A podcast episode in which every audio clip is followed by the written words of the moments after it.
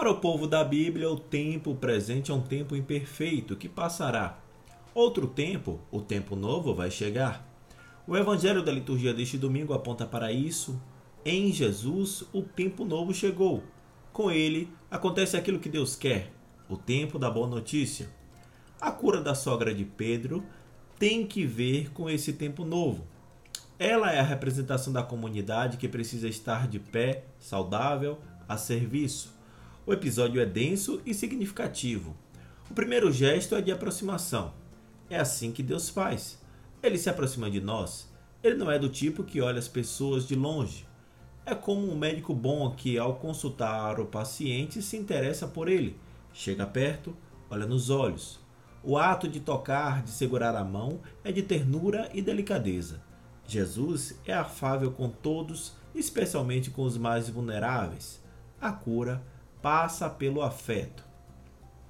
A liturgia de hoje reflete sobre algumas realidades concretas e fundamentais da existência humana, como a dor, o sofrimento, perdas materiais e afetivas, plasticidade para cumprir a missão que Deus pede a cada um de nós. As leituras nos apresentam três exemplos de enfrentamento de grandes desafios da vida na perspectiva da fé em Deus. A primeira leitura relata o sofrimento e a dor de Jó. Ele é desafiado a buscar um sentido para o sofrimento causado pelo inimigo. Na segunda leitura, Paulo sente o forte apelo ao anúncio do evangelho aos irmãos, mesmo em meio às provações. No evangelho, Jesus anuncia a chegada do reino, curando os doentes e expulsando os espíritos maus para amenizar a dor e o sofrimento daqueles que vêm até ele. O Evangelho segundo Marcos continua a nos apresentar o ministério de Jesus na Galiléia com ações que demonstram sua sensibilidade pelo sofrimento das pessoas e seu cuidado com elas, curando e expulsando demônios. O evangelista também nos faz ver que a realização de milagres, embora fosse parte importante na missão de Jesus, não era uma demonstração de superpoderes para atrair aplausos, e sim expressão de seu cuidado amoroso com os sofredores.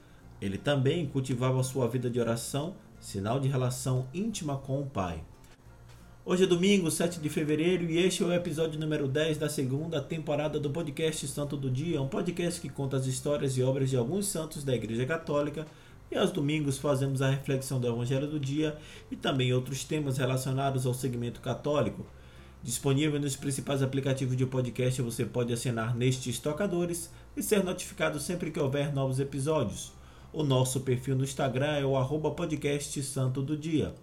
Hoje vamos refletir sobre o Evangelho do quinto domingo do tempo comum, Marcos, capítulo 1, versículos de 29 a 39, baseado nos roteiros homiléticos da revista Vida Pastoral, escrito pela irmã Isabel Patuso e padre Antônio Alves de Brito, escrevendo para a editora Paulus.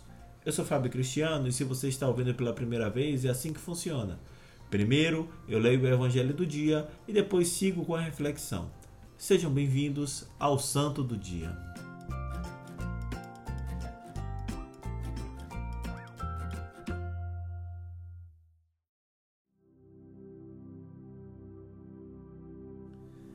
Leitura do Evangelho de Nosso Senhor Jesus Cristo segundo São Marcos. Naquele tempo, Jesus saiu da sinagoga e foi com Tiago e João para a casa de Simão e André. A sogra de Simão estava de cama com febre e eles logo contaram a Jesus. E ele se aproximou, segurou sua mão e ajudou-a a levantar-se. Então a febre desapareceu e ela começou a servi-los. À tarde, depois do pôr do sol, levaram a Jesus todos os doentes e os possuídos pelo demônio. A cidade inteira se reuniu em frente da casa. Jesus curou muitas pessoas de diversas doenças e expulsou muitos demônios e não deixava que os demônios falassem, pois sabiam quem ele era.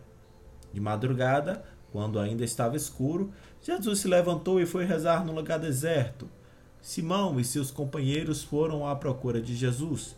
Quando o encontraram, disseram: Todos estão te procurando. Jesus respondeu: Vamos a outros lugares, às aldeias da redondeza. Devo pregar também ali, pois foi para isso que eu vim e andava por toda a Galiléia, pregando em suas sinagogas e expulsando os demônios. Palavra da salvação.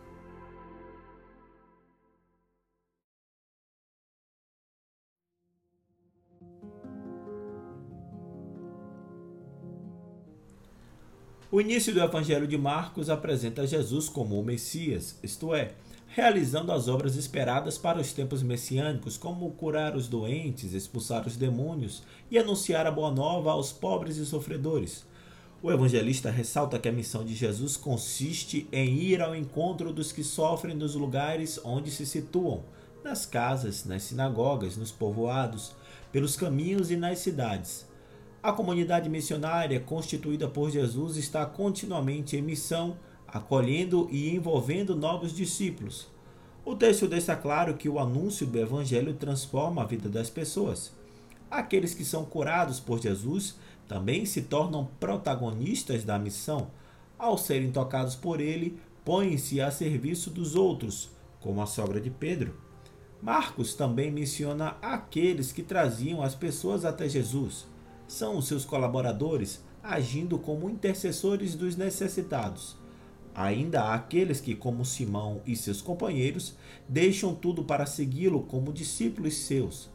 A oração e a ação missionária eram partes essenciais da missão de Jesus e dos discípulos. Também se dedicavam à atividade catequética nas sinagogas, onde continuamente se estudavam as Escrituras.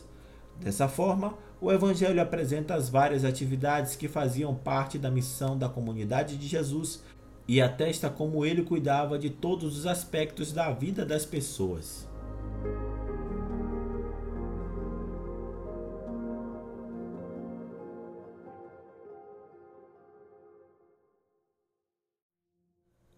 Vale a pena passarmos pela primeira leitura de hoje, tirada do livro de Jó, capítulo 7.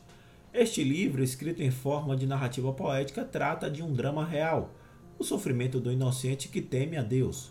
O personagem Jó experimenta grande situação de sofrimento, a qual não é consequência de suas más ações, nem vem de Deus, que admira sua retidão e fidelidade. Seu sofrimento vem do tentador, que duvida das motivações de sua fé.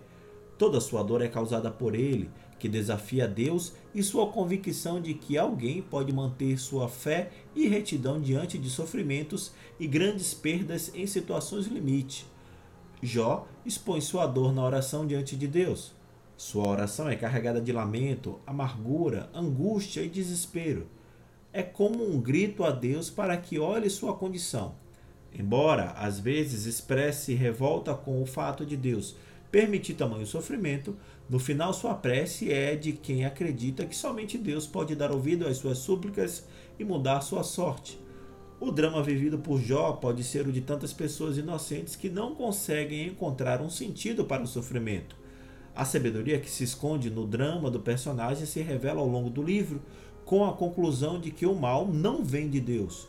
O ensinamento que se destaca é que quando se perde tudo e todos, Deus permanece ao lado daquele que sofre como companheiro na dor. Mesmo quando os amigos de Jó o abandonam, Deus se faz ternura, socorre-o e devolve-lhe a esperança.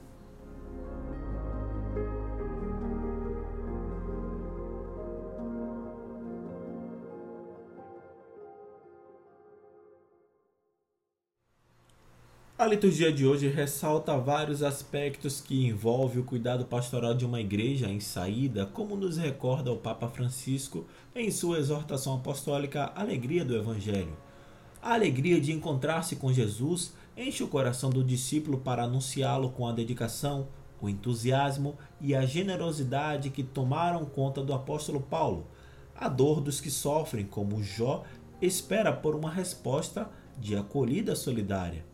Como nos exorta o Papa Francisco, cada cristão e cada comunidade são chamados a ser instrumentos de Deus a serviço da libertação dos pobres, daqueles que sofrem, para que estes possam ser plenamente acolhidos em nossas comunidades e na sociedade.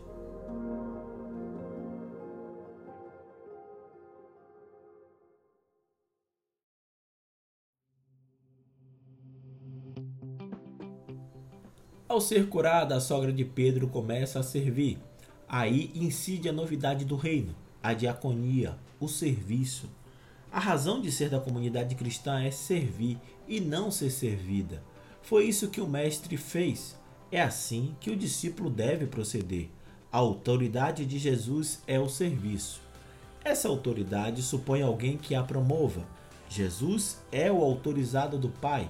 Se os escribas ensinam por conta própria, Jesus ensina porque o Pai o autorizou. Ele é o portador autorizado do reino de Deus. Em sinal dessa autoridade, ele mostra que Deus está do lado dos sofredores do mundo. A ele acorrem todos. As forças que não se dão bem com Deus se sentem ameaçadas com a chegada deste que é fiel. O seu ensinamento novo e com autoridade causará espanto. Esse espanto é a alegria de caminhar com Jesus, de tê-lo como única riqueza e sentido da vida. Se permanecermos com ele, as forças do mal não terão vez.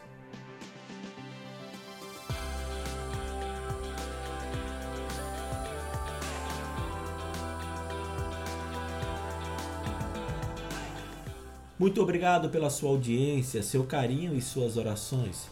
Se você gostou dessa reflexão, encaminhe, indique ou compartilhe com quem você acredita que gostaria de ouvir também.